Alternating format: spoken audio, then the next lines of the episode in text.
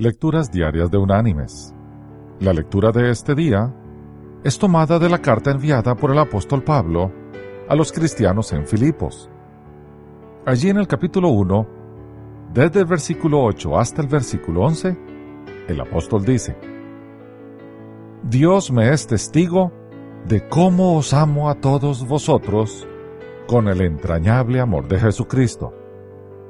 Y esto pido en oración, que vuestro amor abunde aún más y más en conocimiento y en toda comprensión, para que aprobéis lo mejor, a fin de que seáis sinceros e irreprochables para el día de Cristo, llenos de frutos de justicia, que son por medio de Jesucristo, para gloria y alabanza de Dios.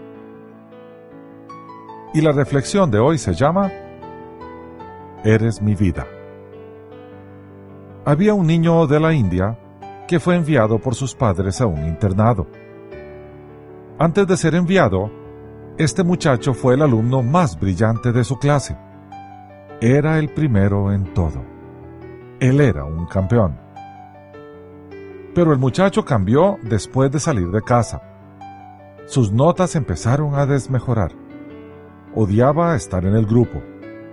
Estaba solo todo el tiempo. Hubo momentos tan oscuros que hasta pensaba en el suicidio. Todo esto porque se sentía inútil y que nadie lo amaba. Sus padres comenzaron a preocuparse por su hijo, pero incluso ellos no sabían lo que estaba mal con él. Así que su papá decidió viajar a la escuela y hablar con él se sentaron en la orilla del lago cerca de la escuela. El padre comenzó haciéndole preguntas ocasionales acerca de sus clases, los profesores y los deportes. Después de un tiempo su padre dijo, ¿Entiendes, hijo, la razón por la cual estoy aquí hoy? El joven contestó, para comprobar mis calificaciones. No, no, respondió su padre. Estoy aquí para decirte que eres la persona más importante para mí.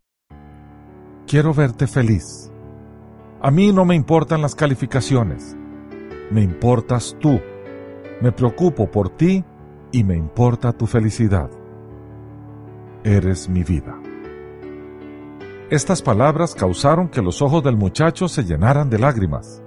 Abrazó a su papá y se mantuvieron en silencio por un largo tiempo.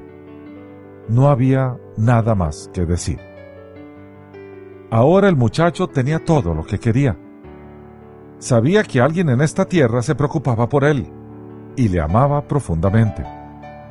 Significaba el mundo para alguien. Hoy este joven está en la universidad y es el mejor de su clase. Y desde entonces nadie le ha visto triste jamás mis queridos hermanos y amigos. Todos nosotros deseamos sentirnos amados. Anhelamos sentirnos importantes para alguien. Puede ser que la persona que está a nuestro lado, sea quien sea, se sienta sola, abandonada o que el mundo le es indiferente.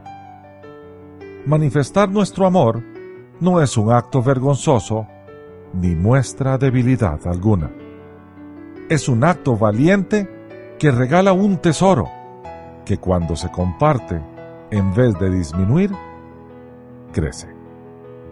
Manifestemos nuestro amor. Abracemos a esa persona que está a nuestro lado.